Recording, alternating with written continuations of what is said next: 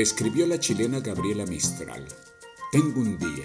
Si lo sé aprovechar, tengo un tesoro. Este aforismo indica que vivir el presente no es solo un asunto que debe preocupar, sino que debe ser planeado de la manera más eficaz para conseguir todos sus beneficios.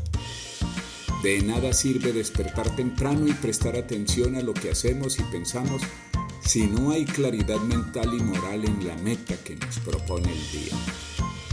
Una atención centrada en ideas mezquinas como trabajar para acumular o derrochar es más patológica que útil. En ambos casos los contenidos de la mente reflejan estados de ánimo enfermizos y ninguno de ellos señala la afectividad que distingue al ser humano del oso hormiguero que se come a sus crías. En muchos de nosotros aún persiste el instinto caníbal y solemos morder a muchos distraídos que nos observan y no saben leer las intenciones ajenas.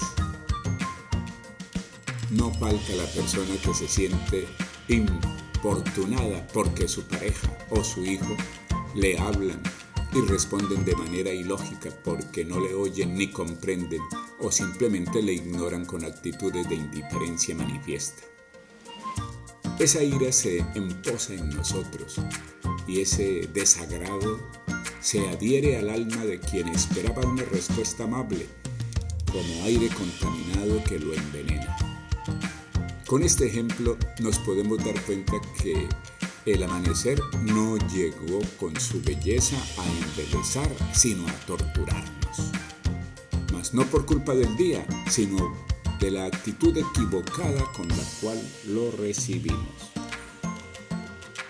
Al hallar el desayuno protestamos por el sabor del pan y la temperatura del café, y la persona que gentil lo ofrece comienza a desarrollar el resentimiento. En algunos casos queda servido sobre la mesa como protesta, más grosera que justa. Pero quien se queda en casa o va hacia el colegio o el trabajo lleva sobre los hombros el peso de un día gris que anuncia tormentas. Así el trabajo, el estudio, la lectura, la música y las conversaciones de ese día se impregnan de tedio y el alma se sume en la zozobra de la incertidumbre y la monotonía.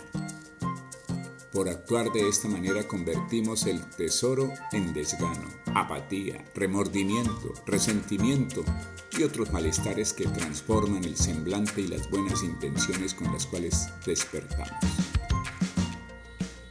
Con esos ejemplos cotidianos podemos advertir que existe una incomunicación con el entorno y con las personas que la vida nos ha señalado como integrantes de nuestro mundo familiar, escolar, laboral y social.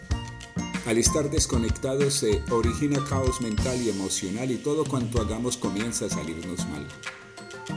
Veces no hallamos solución a los problemas porque no comprendemos que vivir el presente impone el deber de ser comprensivos, pacientes, tolerantes y generosos con los demás. Es más alegre y productiva la vida si la recibimos de buen humor y buscamos en las personas y las cosas no tanto su utilidad, sino su presencia que nos permite crecer y desarrollarnos. Debemos convencernos que en la vida es más importante la congruencia, la armonía, la unidad familiar, el clima laboral agradable, el gozo de la generosidad, el placer de servir, que esos sentimientos negativos que originan el egoísmo y la arrogancia. Cuando aprendemos a vivir de modo empático, los resultados son asombrosos y las personas comienzan a sentir que son importantes y sus opiniones cuentan. Sus respuestas serán más placenteras y sanas. Así aprovecharemos mejor el día y al llegar la puesta del sol, advertiremos que el día que se sabe vivir constituye un gran tesoro. Efraín Gutiérrez Zambrano les desea un feliz día y no olviden aprovechar este día es una gran oportunidad que el cielo te brinda. No la pierdas.